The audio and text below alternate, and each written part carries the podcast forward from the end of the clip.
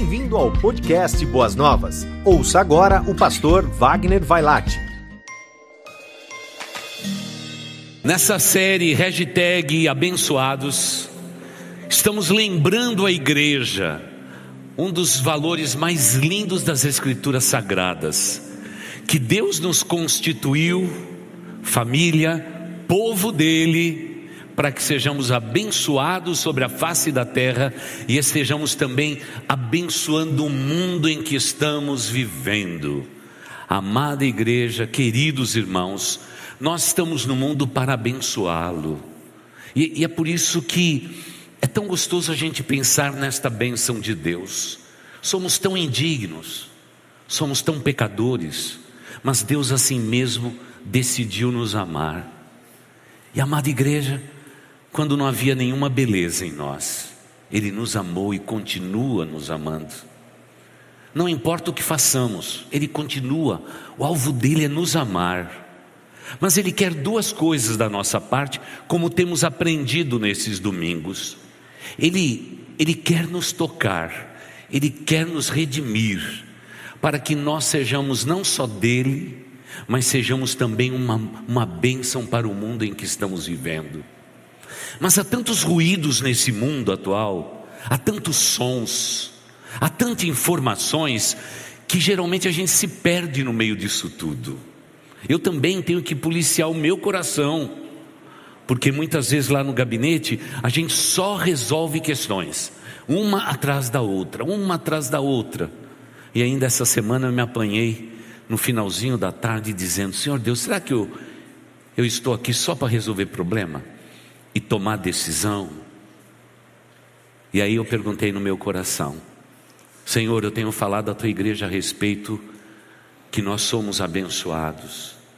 Senhor, eu tenho abençoado vidas. Pessoas têm sido impactadas através da minha vida. Porque é por isso que eu estou no mundo. Estou no mundo para abençoar. E como dissemos lá no início, da série, quantas vezes a gente diz para alguém: Que Deus te abençoe, meu irmão. E a pessoa fala: Obrigado, pastor. Naquele momento tinha que ter um amém fervoroso, porque quando um irmão em Cristo deseja a bênção de Deus sobre a vida de outro, nós concordamos mutuamente, porque quando concordamos aqui na terra, há uma concordância nos céus. Por isso, o Amém tem que ser sobre todas as coisas, ele tem que ser especial, principalmente quando alguém deseja tudo isto para a vida de alguém. Falamos lá no começo, por exemplo, e tivemos a comprovação essa semana de que famílias estão mudando seus hábitos. Eu achei muito interessante a experiência de três famílias aqui da igreja, que na verdade aquela ideia de um filho pedir a bênção do pai, a bênção da mãe já estava em desuso. E aí o pastor recomendou que todo mundo faça isso. Ontem mesmo, meu filho, antes de dormir, disse as seguintes palavras: Pai, mãe, eu amo vocês, a tua bênção. E a gente diz: Meu filho, que Deus te abençoe. E esse abençoe, segundo as Escrituras, é no presente contínuo do verbo. A palavra bênção, quando desejamos alguém, é no presente é no contínuo do verbo, que significa, filho, que Deus te abençoe hoje, que Deus abençoe todos os seus dias, que Deus abençoe você por toda a eternidade. Imagina que saudação. Porque hoje estamos diante de uma geração que não se sente abençoada pelo Deus Altíssimo. Olha para os seus pais e entendem que, na verdade, o papai e a mamãe são provedores de tudo que ele ou ela precisa. Não, todo pai e toda mãe, mãe é fonte de bênção da parte de Deus, porque Deus sempre faz do mesmo modo. Um dia chamou Adão e Eva, um dia chamou Abrão e sua esposa, um dia chamou Maria, a mãe de Jesus, e chamou José e disse: Vocês serão bênção sobre a face da terra, porque a descendência destes abençoariam toda a terra. Não sei quanto a você, mas no dia eu não sabia disto, mas no dia que eu estudei isso no seminário, isso revolucionou a minha vida. E aí fiz questão de ligar para o meu pai e para minha mãe e dizer para eles de novo, como eles sempre me ensinaram: Pai, a tua bênção. E naquele tempo que a gente só tinha orelhão, é? A gente fala muito de ficha cair, mas a gente comprava a ficha mesmo e colocava no orelhão. E ligado do Rio de Janeiro para São Paulo, você já tinha que ir com uma cartelinha, porque aquilo acabava logo. E meu pai disse: Filho, que Deus te abençoe. A mamãe está aí perto, eu quero falar com ela. Mãe, a tua bênção. E amada igreja, Muitas vezes, quando a gente vê um homem abençoando a sua descendência, nós não temos nem a compreensão. E eu quero começar por aí, para a gente falar do tema de hoje. Segundo a tradição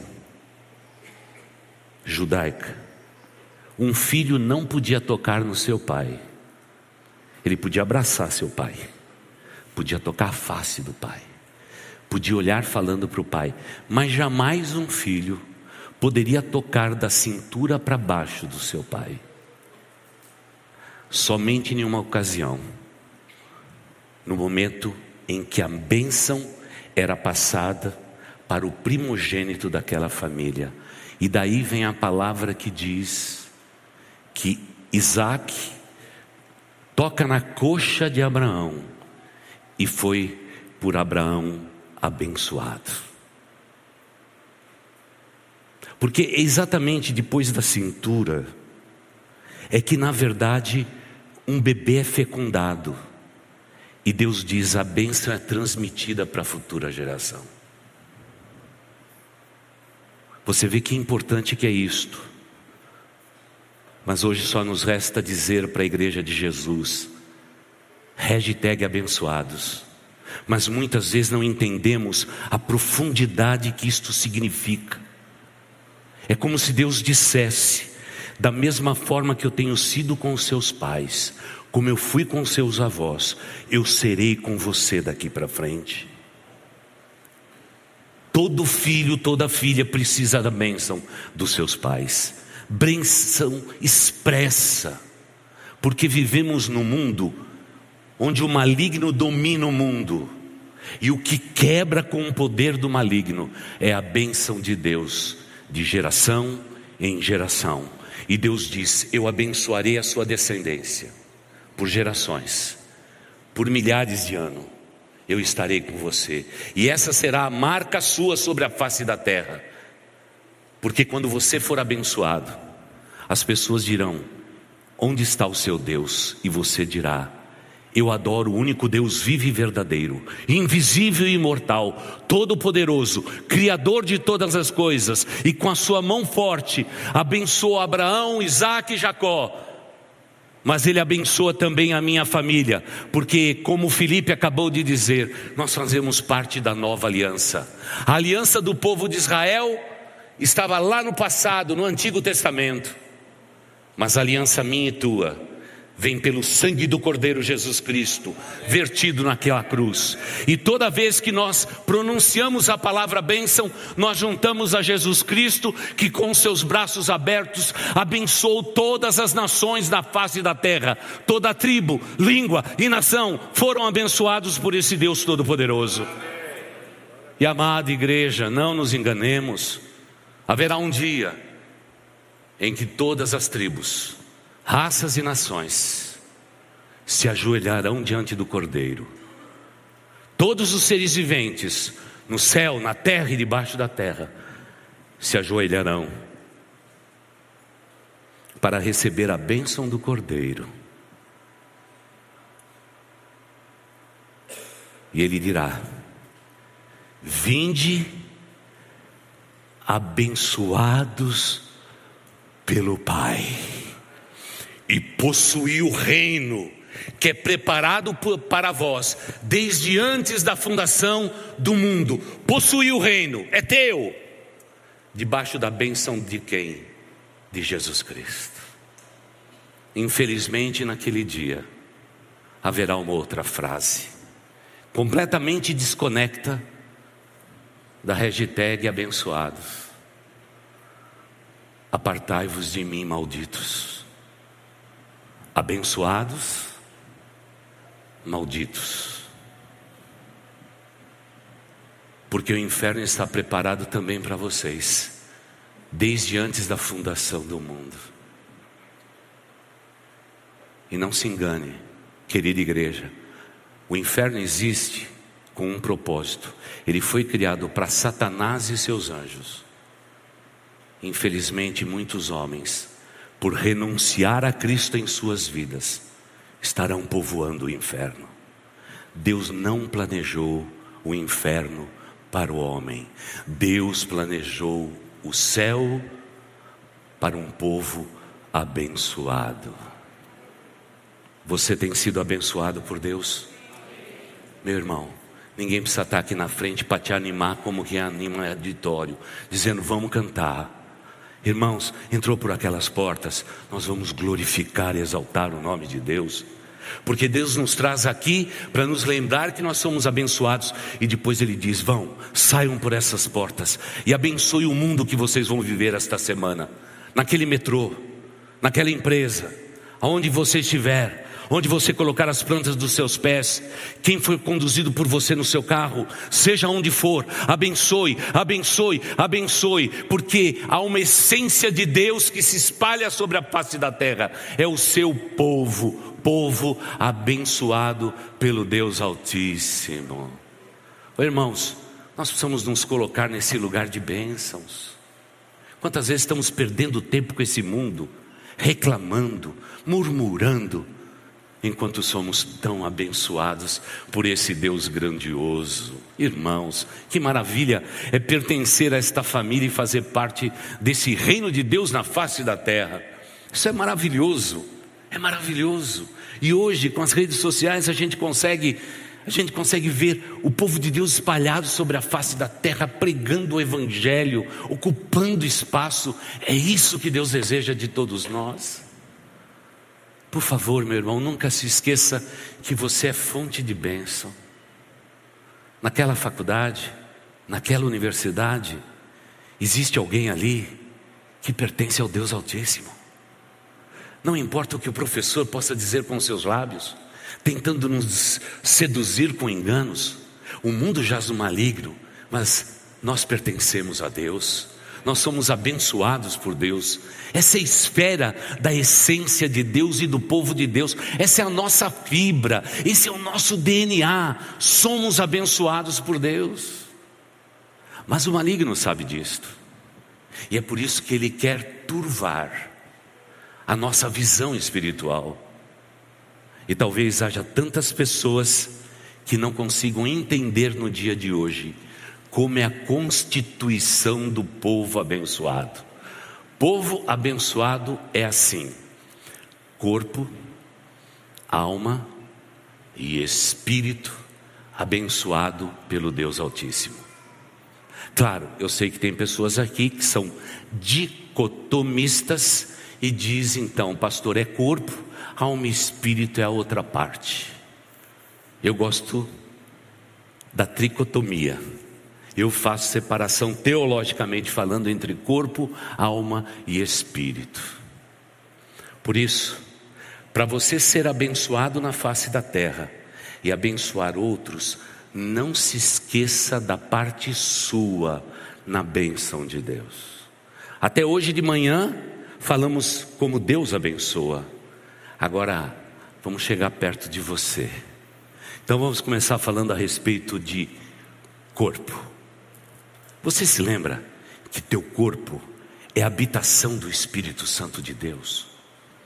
E você abençoa o, teu, o mundo em que vivemos cuidando do seu corpo, dessa casca aqui.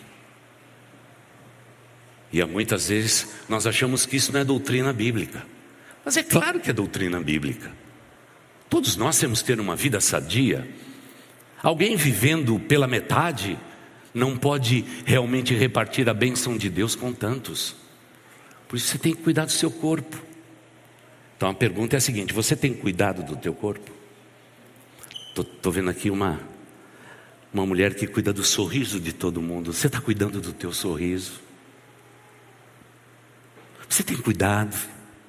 Porque se não veja o que diz a palavra de Deus em 1 Coríntios, capítulo 6, versículos 19 até 20. Ele diz assim: Povo de Deus, acaso não sabem que o corpo de vocês é santuário do Espírito Santo que habita em vocês, que lhes foi dado por Deus e que vocês não são de si mesmos?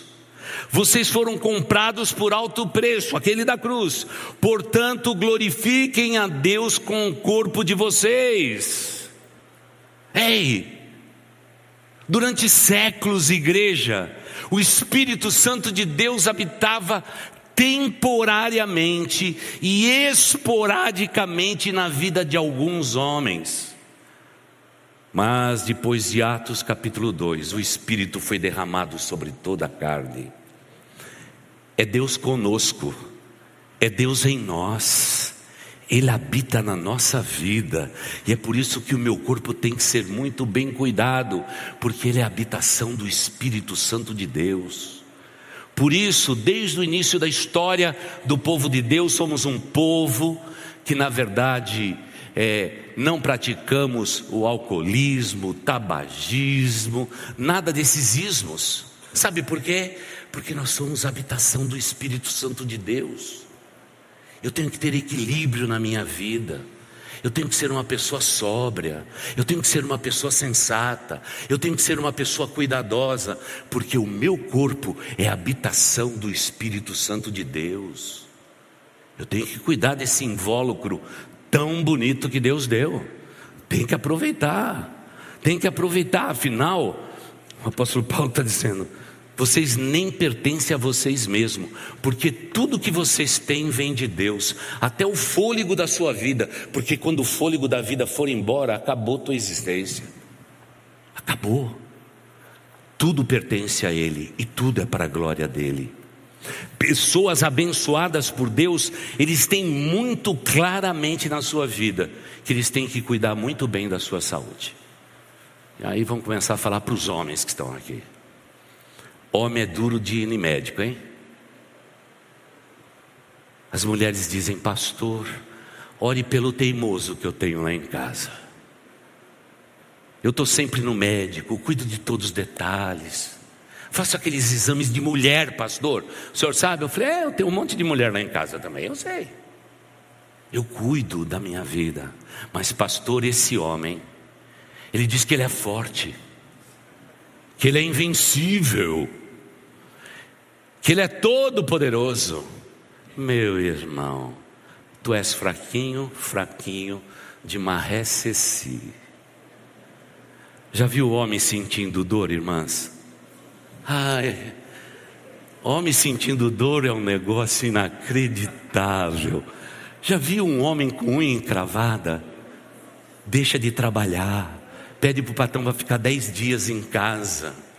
Já viu uma mulher com unha encravada? Irmãos, ela está lá no dia a dia, motorista, leva criança e tudo mais. A amiga pergunta assim: Eu estou com um problema no meu pé, não tive tempo ainda de ir no médico, mas eu vou no médico. Mas homem, eu acredito que homem tem até dor de caspa. Irmãos, brincando com vocês para dizer o seguinte: homem é teimoso demais. Pare com essa teimosia. O nosso corpo foi dado por Deus e ele emite sinais quando as coisas não estão bem. Ouça o seu corpo, porque ouvindo o seu corpo, você está ouvindo a Deus. Cuide-se.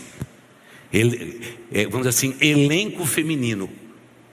Vocês, talvez eu precise falar menos, mas o masculino, cuide da sua saúde, meu irmão. A sua saúde é muito importante, porque na sepultura não existe louvor, nem ao nosso Deus. Por isso, glorifique a Deus. Cuide da sua saúde. Cuide da sua saúde. E é bem difícil quando a gente não tem a saúde boa. E eu vivi isso muitos anos da minha vida. Me lembro quando eu não podia comer proteína, porque os meus rins não funcionavam. Que tempo difícil, irmãos. Quanta vontade eu passei na casa de vocês, quanta raiva. Quanta raiva. Mas fica tranquilo, eu estou com um rim novo. Você pode me convidar, porque eu posso comer toda a proteína do mundo agora.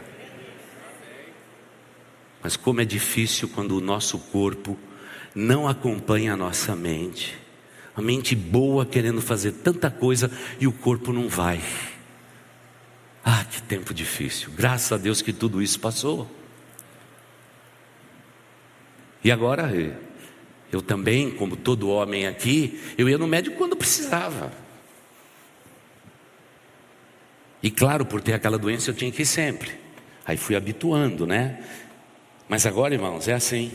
Eu acordo de manhã, toco o despertador, eu tenho que tomar os remédios. Hum, aconteça o que acontecer, não é? Eu tenho aí o meu elenco de 10 remédios que eu não posso esquecer. E meu médico me deu um livrinho. A cor do livrinho não é muito bonita, não, é verde. Eu vou tornar preto e branco em breve. Mas, irmão, a gente tem que anotar tudo: peso, pressão. E estou lá eu anotando todo dia, todo dia, todo dia, todo dia. Nessa terça-feira eu vou no médico, a primeira coisa que ele quer saber é o seguinte: caderninho verde, pastor. Ainda ele me chama de meu amigo. Eu falo, um amigo que fica olhando a vida da gente, até quanto a gente pesa. Pois é, tem que ver tudo. E olha, esses remédios aqui, pastor, é para o resto da vida, para que não haja rejeição. Aí você acha que eu vou ser teimoso e dizer, doutor, eu não vou tomar. Sou um homem forte. Fiquei bom? Claro que não. Eu sei que para Deus continuar me conduzindo, eu preciso cuidar do meu corpo e eu vou cuidar desse corpo até Jesus voltar. Meu irmão, não negligencie o seu corpo, porque o seu corpo é a habitação do Espírito Santo de Deus. Cuide de você, meu irmão. Minhas irmãs, continue fazendo a lição de casa. Se vocês são rápidas para cuidar de si mesmas, porque o grande segredo da mulher é que ela tem incentivadoras. Sabe por que elas cuidam do corpo? Porque elas estão sempre conversando com outras mulheres. Ai, tudo bem, tudo bom. Ah, essa semana eu fiz Papa Nicolau. Esse é o Papa mais eh, detestado do mundo, eu acho. Porque não é exame fácil, né? A outra diz: estou ah, me esquecendo, preciso ir. E mulher é assim: quando uma fala, a outra faz também. É, porque, irmãos, a gente viu ontem, depois de apresentar 14 bebês aqui, terminou o culto, as mulheres foram em bloco, todas juntas para o banheiro. Sumiu todas as mulheres, onde elas foram? Foram no banheiro. Eu fui imaginando se o nosso banheiro falasse. Ainda bem que ele não fala, mas uma incentiva a outro. Agora já viu o homem no banheiro? Entra um de cada vez, cada um fica num canto. E na hora de sair, um olha para o outro e fala: Tudo bem, irmão? Tudo bem, irmão? Tudo bem, irmão? Tudo bem, irmão? Tudo bem, irmão? Tudo bem, irmão? Acabou. Mulher não. Por isso, para o grupo feminino, continue cuidando da sua saúde, mas homens, cuide da sua saúde. Porque o corpo que você tem não pertence a você. Você quer ser hashtag abençoado? Cuide daquilo que Deus te deu, afinal, o teu corpo pode não parecer, mas é a habitação do Espírito Santo de Deus. Eu sei que quando a gente fala assim, os mais gordinhos dizem assim: Pastor, se eu sou a habitação do Espírito Santo de Deus, não é? tem bastante espaço para o Espírito Santo de Deus. E sabe o que eu digo? Enchei-vos do Espírito.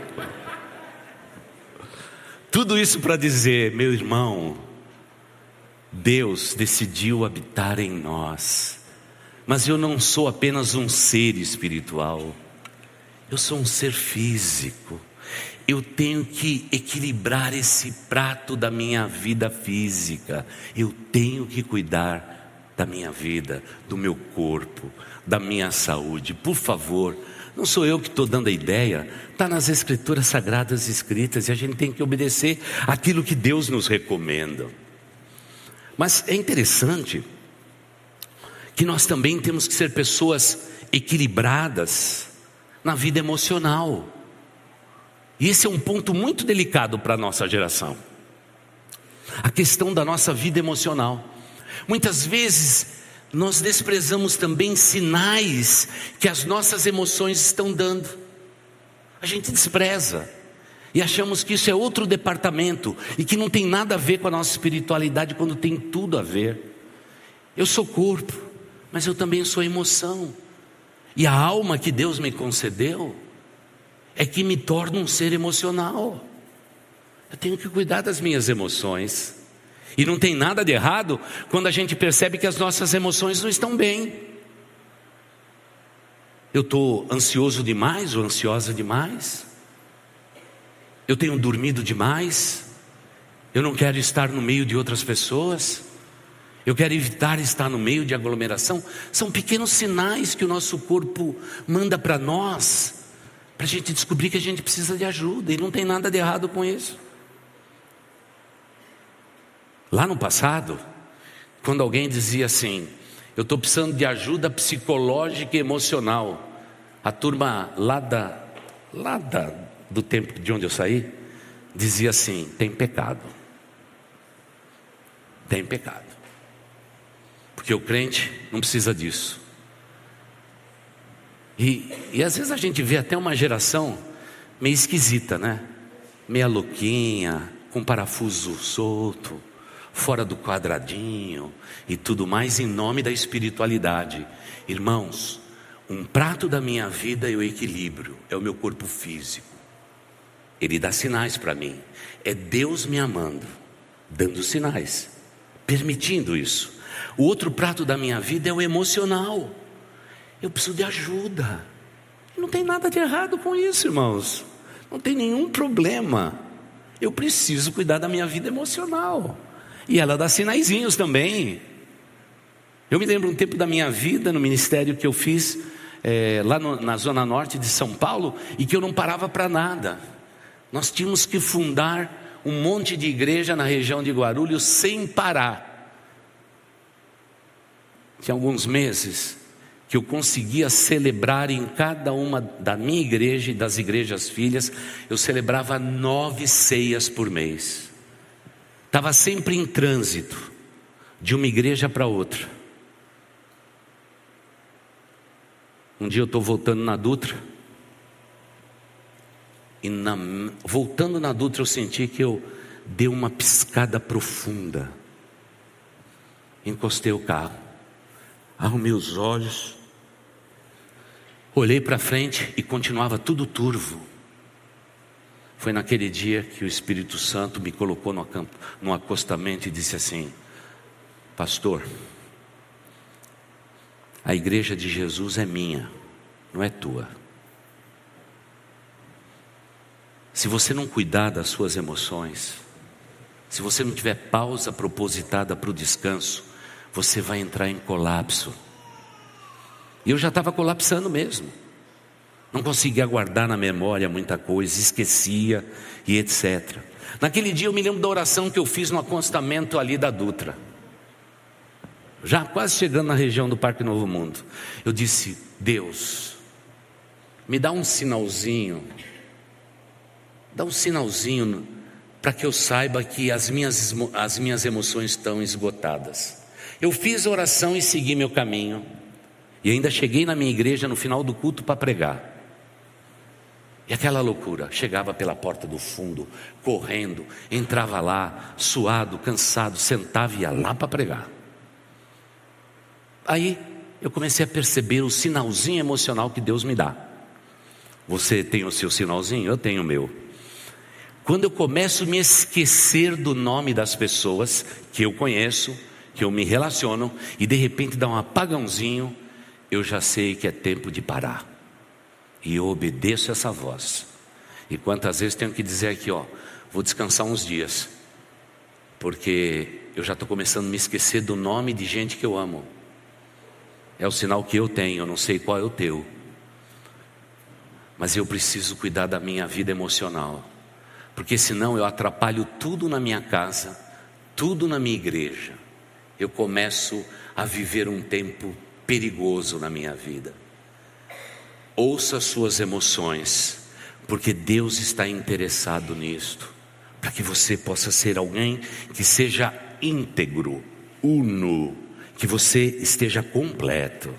Veja o que nos diz as Escrituras, Romanos 5, versículos de 1 a 8, que eu separei para você que está aqui, para quem está nos assistindo pela internet e por aqueles que haverão ainda de ouvir esta mensagem durante a semana.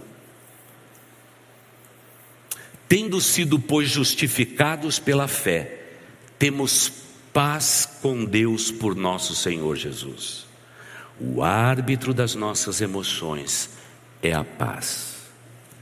Por meio de quem obtivemos acesso pela fé a esta graça, na qual agora estamos firmes. E aí ele diz: e nos gloriamos na esperança da glória de Deus. Mas não somente isso, mas também nos gloriamos nas tribulações, nas lutas. Olha Paulo equilibrado emocionalmente. Eu me, eu me glorio na graça abundante de Jesus Cristo, mas quando as tribulações vêm, eu começo a tomar nota disto, porque sabemos que a tribulação tem um efeito, produz perseverança, e a perseverança, um caráter aprovado, e o caráter aprovado, mais esperança. E a esperança não nos decepciona, porque Deus derramou o seu amor em nossos corações, olha aí a nossa emoção, por meio do Espírito Santo, sabe aquele que habita no nosso corpo? Ok. Que Ele mesmo, o próprio Deus, nos concedeu, de fato, no devido tempo, quando ainda éramos fracos, Cristo morreu pelos ímpios. Dificilmente haverá alguém que morra por um justo. Pelo homem bom, talvez alguém tenha coragem de morrer, mas Deus demonstra o seu amor para, no, para conosco ou por nós, quando Cristo morreu em nosso favor, quando ainda éramos pecadores. Essa é a matéria-prima de Deus, seres humanos, mas lutas, provações, privações vão moldando o nosso ser emocional. Eu tenho que ouvir as Escrituras eu tenho que ouvir também as minhas emoções. Às vezes a coisa fica fora do controle. Irmãos, tivemos família aqui que perderam entes queridos na pandemia. E está demorando todo esse tempo para eles se recuperarem. A perda foi muito forte. Emocionalmente estão abalados. A gente tem que ter carinho, respeito por essas pessoas. E entender que cada um tem um momento. O momento de luta é um momento emocional. É um momento em que as nossas emoções se culpam. Muitas vezes por não ter dedicado tanto tempo ao ente que partiu, muitas vezes por causa de atritos, brigas e confusões, não pudemos estar perto do ente querido, vem aquele sentimento de culpa, emoção. Depois vem o tempo de assimilar a partida de um ente querido, irmãos, esse é um processo que demora emocionalmente um ano. Passado um ano, vem um período da aceitação. Irmãos, nós não estamos falando de nada espiritual até aqui, nós estamos falando de emoção por emoção, e todos nós somos seres emocionais. Não desprezemos isto, igreja. Vamos atentar para os sinais que as nossas emoções estão dando. Se precisar de ajuda, faça o seguinte: marca um horário, vem aqui falar com os pastores. Eu estou me sentindo assim, assim, assim. Olha, nós fomos treinados para isto. A gente diz: olha, espiritualmente estarei orando por você, mas você precisa de um cuidado pessoal, você precisa de um psicólogo. Você precisa de um psiquiatra, não tem nada de errado nisso.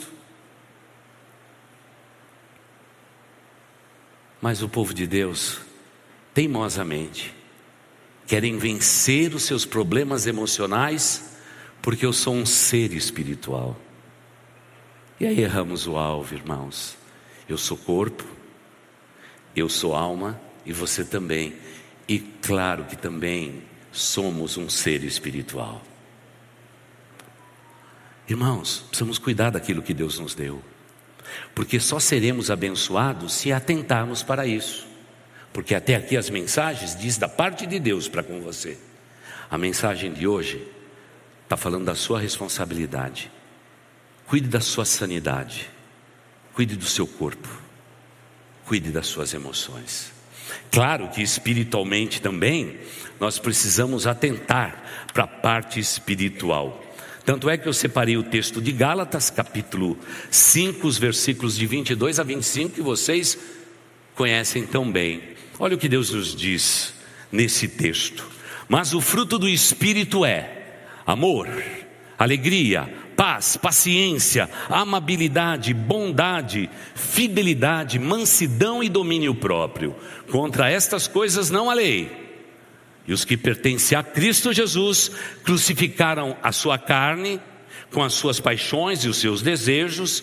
Amados, se vivemos pelo Espírito, andemos também no Espírito. Somos um ser espiritual. Temos que cuidar da nossa vida espiritual. Então, a igreja existe para isso, para cuidar desse lado da sua vida. Mas muitas vezes você só vem para o culto. E aqui no culto, a gente não consegue cuidar de todas essas áreas. Você precisa estudar a Bíblia de maneira sistemática. Você precisa de escola bíblica dominical, você precisa do centro de estudos bíblicos, você precisa de reuniões de homens, reunião de mulheres, vocês irmãs, vocês precisam da, é, das reuniões que a gente promove. Sabe por quê? Porque são nesses ambientes é que a gente discute o corpo, a alma e o espírito. Não fique só com o culto. O culto público é um momento de louvor e adoração, e muitas vezes um momento devocional, inspirativo, uma mensagem. Eu não estou dizendo de ativismo religioso, que Deus nos livre de ativismo religioso, mas eu estou falando que um crente tem que ter foco. Ele entende que ele precisa também nutrir o seu espírito, porque ninguém dá para os outros o que não tem. E o que eu vejo no mundo de hoje é muito crente querendo dar para os outros o que eles não têm. Os antigos diziam que saco vazio não para em pé. Crente vazio não tem o que compartilhar. Conceitos bíblicos são importantes, mas uma vida de relacionamento com Deus é muito mais importante. Quando eu falo a respeito da vida espiritual de alguém, eu estou falando desse fruto único, cheio de gominhos, o fruto do Espírito Santo. E não adianta você escolher um aqui e dizer assim: ah, pastor, o meu fruto, não é? O meu fruto é aquele gominho da paz. Eu sou, eu sou paz pura na terra, pastor. Sou boa gente, sou tranquilo. Não, não, mas o problema é que a gente não consegue escolher um gominho. Porque Deus quer, espiritualmente falando, ver todos os gominhos da tua vida. Como se fosse uma mexerica, com todos os seus gominhos. Lá estão todos os gominhos perfilados. Tem muita gente que diz, pastor, eu tenho esse, esse fruto do Espírito. Eu falo, e os outros? Porque a Bíblia diz, os frutos, no plural, da carne são aquela lista feia de Paulo. Mas aí ele fala, o fruto do Espírito é. Então, querida igreja, espiritualmente, você tem que amar. Amar. Por favor, mas não ame só seu marido, sua esposa, é amor por todos, porque o amor aqui é a palavra grega ágape, que significa um amor altruísta. Essa é a palavra que Deus escolheu para distinguir o amor com que devemos viver na presença dEle. Você tem que agapar, me permita forçar o termo. Você tem que ter um amor altruísta pelas outras pessoas, dedicado. A palavra alegria vem da palavra caris. A gente gosta de um pedaço dessa palavra, mas na língua grega significa exatamente gozo da graça ou conforto espiritual absoluto. Essa é a palavra caris. Essa é a palavra caris. A palavra paz, sabe aquele outro gobinho? É a palavra hebraica, não a grega, como mencionei nas duas anteriores, mas a palavra hebraica chamada shalom. Que era uma palavra muito popular, não só na cultura hebraica, mas também na cultura grega. Você se lembra o que significa shalom? Paz. Só que é interessante que a língua hebraica, ela significa dádiva de Deus aos homens, a sua paz. É isso que significa na língua hebraica shalom. É uma dádiva de Deus, dada a todos os homens. Eu preciso ter isso na minha vida. Já na língua grega no Novo Testamento, é de onde vem a palavra Irene, né? A palavra, claro que é um pouquinho diferente, mas Irene. É de onde vem as Irenes da vida, não é? Paz. E o Novo Testamento faz questão de declarar e associar a palavra paz à pessoa de Jesus. Jesus é a minha paz. Irene. A palavra longanimidade ou longanimidade, ela vem da palavra grega chamada macrotomua ou macrotomia, que significa fôlego longo. Fôlego longo, ou seja, lento ou lenta para se irar. É o fôlego longo. Você imagina naquele tempo de Jesus, Jesus falando a respeito de longanimidade e dizendo: vocês precisam ter um fôlego longo. É aquilo que a gente diz na, em, na língua nossa, de maneira popular, conte até 10. Ou seja, um crente em Cristo Jesus, espiritualmente falando, ele não tem só o shalom, mas ele tem um fôlego longo para se irar contra alguém, principalmente no trânsito de São Paulo. Tem muita gente que sai do zero ao dez, como muda a marcha de zero à quarta marcha, assim. Então lembre-se, você tem que cuidar da sua vida espiritual. Se anda muito tirado, brigando com todo mundo na rua, reclamando de tudo, já é sinal. É sinal que espiritualmente alguma coisa está faltando na sua vida. Você precisa de ajuda. Mas às vezes os sinais existem, como acontece no corpo e também nas nossas emoções, a gente deixa para lá. Deixa para lá.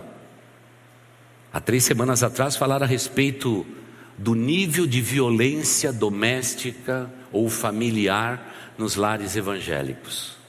Um jornal lá do Recife escreveu sobre isto. O crente diz sempre assim: eu perdi o controle. O meu fôlego foi curto demais. E eu falei e fiz o que eu não devia fazer. Já estragou tudo. Já estragou tudo. Então eu preciso perguntar: você tem fôlego longo? Olha, você precisa ter isso na sua vida, viu? Pensa até 10 e depois assim, ok, daqui a pouco eu vou abrir minha boca aqui. Porque tem gente, e eu conheço alguns, que se ficasse com a boca fechada, sua vida seria um poema. Só se controlasse a boca. Mas parece que nós somos vitimados desse fôlego curto nos dias atuais, por qualquer coisa. E tem muita gente que está precisando de tratamento, irmãos.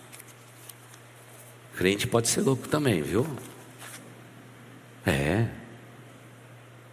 Eu já tive muita ovelha meia louca, meia pancada. Ninguém conseguia compreender. Não é fácil, não, viu? Ore pelo seu pastor. Benignidade é um dos gominhos. Essa palavra grega significa Xeristotes, que é muito forte essa palavra, que significa disposição permanente para ser gentil. E eu estou sempre aqui desse púlpito dizendo a mesma coisa. Meu irmão, você tem que ser gentil. Minha irmã, você tem que ser gentil. Sabe por quê? Um crente que não é gentil é destemperado. Nós temos que ser gentil, irmãos. A gentilidade, ela aproxima as pessoas, a gente abraça a pessoa. Por isso que a gente tem que ser gentil. É essa, essa palavra permanente de gentilidade graciosa para com todos. Eu sofri muito emocionalmente. E não foi a minha família, não foram os meus pais que produziram isso. Foi a escola que fez isso comigo. Os primeiros quatro anos da minha vida na escola, depois do tal do pré-primário, aqui em São Caetano do Sul, me tornou uma criança completamente fechada. Naquele tempo não chamava de bullying, mas era o tal do bullying. Estava lá. Desde que o homem é homem, a gente está sempre com esse tal de bullying aí. Eu me tornei uma pessoa muito fechada. Tinha medo de falar. Às vezes estudava tanto que estava na frente do professor. Ele dizia assim: Alguém sabe o que significa esta palavra? Eu já sabia. Mas diz para mim se eu levantava a mão para me expor. Nunca. O medo de ser ridicularizado, mal entendido, consumia o meu ser. E aí eu me converto. E o meu discipulador disse de primeira para mim: sua vida precisa mudar nessa área. Sua palavra tem valor e você não deve temer se expor. Porque a Bíblia diz que a nossa vida é um espetáculo para o mundo. Se prepare para isso. Se foi o pior momento da minha vida depois da conversão. Mas irmãos, foi nesse momento que aquele homem disse: se você tem receio de ser aceito pelos outros, se você tem medo de emitir a sua opinião, comece sendo gentil e todas as portas vão abrir para você. Vou dar o um exemplo dessa semana. Há dois remédios que eu tomo que é de alto custo. Eu cheguei lá na farmácia de alto custo, onde o SUS me mandou depois da cirurgia. Disse: é lá que você vai buscar teu remédio. Aí eu estou na fila na farmácia de alto custo. Então tem uma farmácia popular e uma farmácia de alto custo, é dividida aí em São Caetano do Sul, na cidade onde eu vivo. Aí a fila está lá. E a primeira coisa que a gente percebe é que as pessoas não são gentis. Está lá um funcionário público, pobre do funcionário público, não é, dizendo assim: é, você está checando só, é, você está aí com o seu documento pessoal, você tem a carteirinha de saúde de São Caetano do Sul. Segunda coisa, você é, trouxe a receita assinada pelo médico das receitas de alto custo. Irmãos, o pessoal já começa a ficar irritado ali. Coisa tão simples, irmãos. E vai receber o remédio de graça. Eu estou lá na fila e digo assim: Meu Deus do céu, quem é que pode entender o coração desse povo? O governo está dando para ele como resposta do imposto. Aí dá vontade da gente pegar um palanque já e dizer: gente, abra os teus olhos, para de murmurar e etc e tal. Ele disse assim: Eu tenho muita idade, você faz favor de dar uma senha bem baixa que eu não vou ficar aqui muito tempo. Eu falei assim: perto desse cara eu não sento, porque ele já está transpirando ira, raiva. Eu sou um homem doente, senão não estaria aqui. Eu falei: agora piorou tudo. Agora piorou tudo. Aí foi passando todo mundo. Eu fiquei imaginando o coração daquele moço. Eu cheguei e disse assim: boa tarde. O dia não está fácil, hein? Ele diz: é todo dia. É todo dia. É, eu pude perceber, viu? Ó, tá aqui todo o meu documento. Mas deixa eu te dizer uma coisa. Aconteça o que acontecer, Deus te ama, jovem. Deus ama você. Não ouça o que os homens dizem. Ouça o que Deus diz na sua palavra. Você tem uma Bíblia? Ele diz: tenho. Leia a palavra de Deus. Tudo foi melhor para mim. E Deus que controla tudo e todos, Ele quer sempre ensinar essa gente que não é gentil uma bela de uma história. A senha do sujeito estava oito na minha frente. Daqui a pouquinho eu estou saindo com um remédio e o resmungão está lá. Aí ele levantou: Você já está indo embora?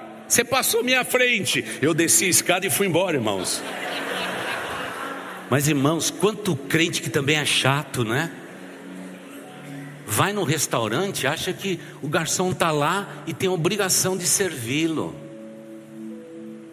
Tem crente chato. Como tem crente chato? Não é nada gentil, não tem esse frutozinho aqui da benignidade. Acha que o mundo roda ao, ao, ao redor do umbigo dele ou dela? Que Deus nos livre disso, irmãos. Crente amoroso, gentil. Você já chegou no restaurante para ser servido? Deixa colocar tudo lá.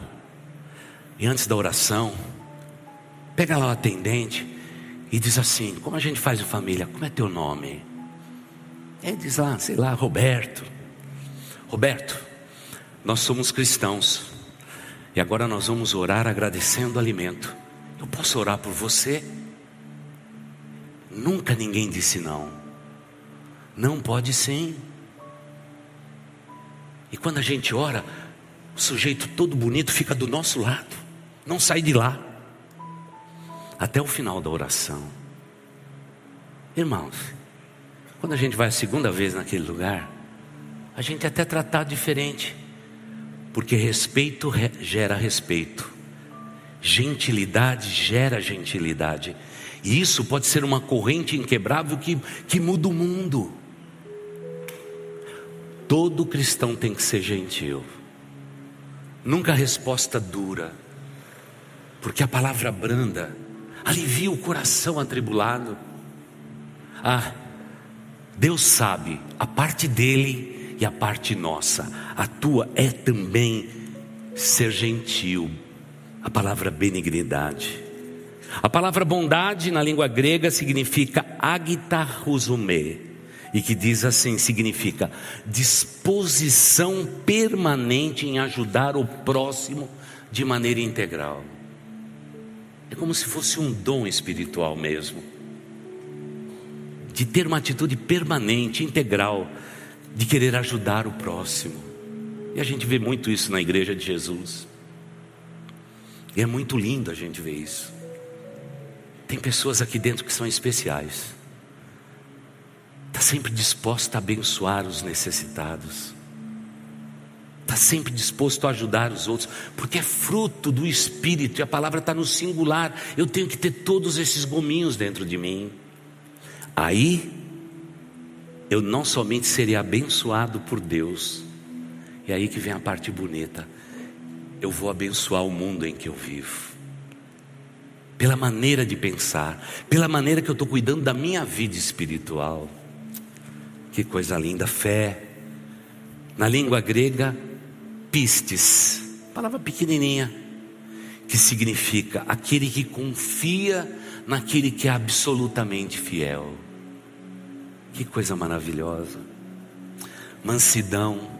A palavra grega usada aí é prautes, que tem três significados: submisso somente a Deus, dócil, olha a palavra aí de novo, e nunca soberbo, ou, em terceiro lugar, aquele que considera os outros superiores a si mesmo. De onde Paulo tirou essa palavra quando vai escrever um outro texto. Você já imaginou um mundo em que todo mundo considere o próximo superior a si mesmo? Estaria tudo resolvido. Esse ano não teríamos nem eleição. Mas nesse mundo, todos querem se considerar superiores aos outros. Parece que essa é uma parte nevrálgica da nossa vida. Não queremos ficar para trás.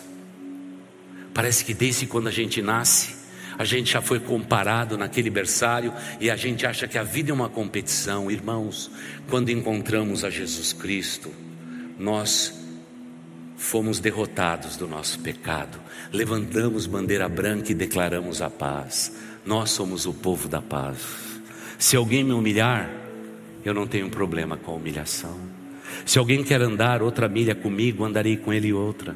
Se alguém bater na minha face, eu darei a outra. Porque eu não pertenço mais a mim mesmo. A minha vida está escondida em Cristo em Deus nas regiões celestes. É uma vida diferente. E aí vem o nono gominho, e com ele eu termino: domínio próprio. Eu acho que deixaram por último, porque é o mais difícil de todos. Porque, irmãos, tem gente que tira a paciência da gente, não tem? Tem, irmãos. Ah, irmãos, tem crente que a gente precisa da paciência de Jó, Salmos, Provérbios, Cantares, Eclesiastes. Porque só a paciência de Jó não dá. Mas espiritualmente Deus diz assim: se você é meu filho, se você é minha filha, você vai ter domínio próprio. Palavra escolhida pelo Deus eterno para distinguir esse sentimento tão difícil que a gente tem na nossa vida. Para mim, pelo meu temperamento, irmãos, a palavra ekrateia é a mais difícil. Porque de vez em quando a impressão que eu tenho em mim é que o velho homem não morreu. Ele está desmaiado. De vez em quando ele quer acordar. Quer esganar o corpo, a, o pescoço de alguém. E depois ele volta a dormir. Não, irmãos,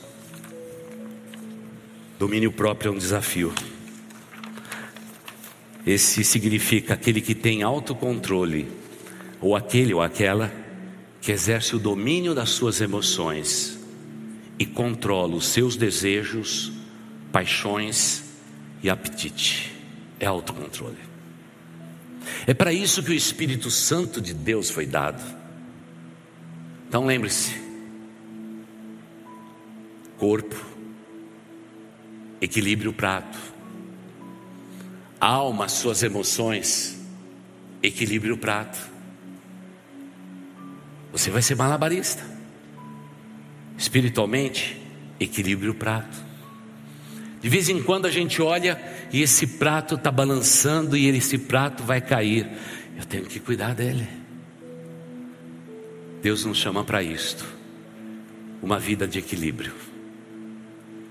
Porque muitas e muitas vezes nós queremos de fato ser usados por Deus, mas muitas vezes Deus diz: Como eu posso te usar, filho? Como eu posso te usar, filha? Se você não está cuidando dos pratos da sua vida e da sua existência.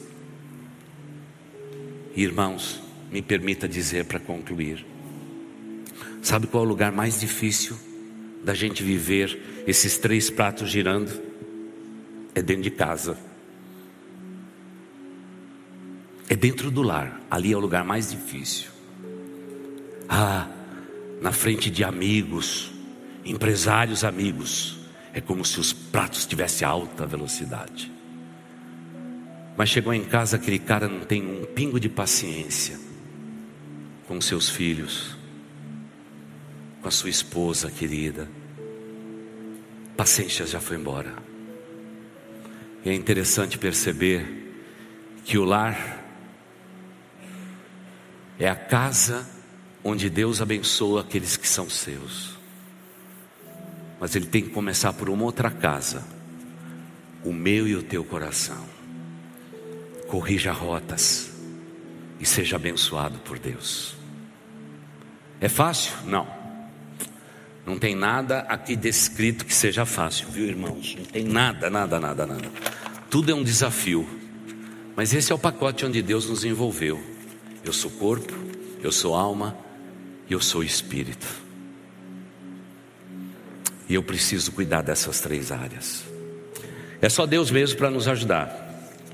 E olha, quando eu aceitei Jesus, eu só tinha que fazer uma coisa: pela tradição que eu vivia, eu só tinha que ir na igreja e Deus fazia todo o resto.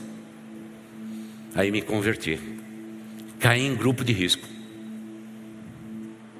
E Deus diz: Olha, você vem como você está, Wagner, mas ao longo da nossa caminhada,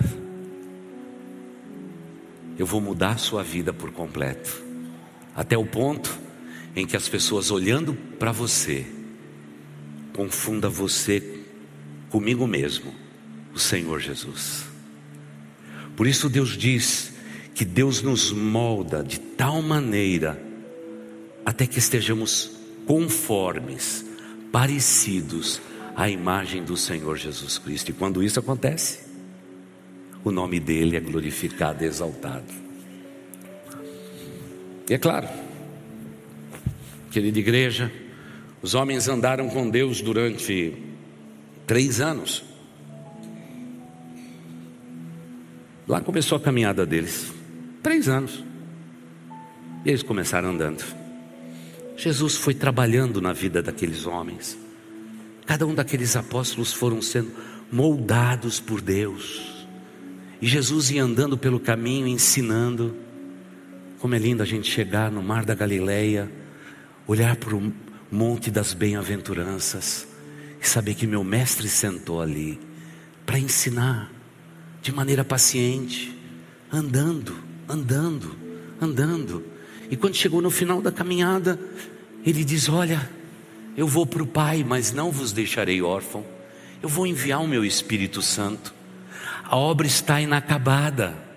Então, por favor, meu irmão, minha irmã, vista esta camiseta onde se lê: Aquele que começou a boa obra em mim, ele ainda não concluiu, ele vai concluir.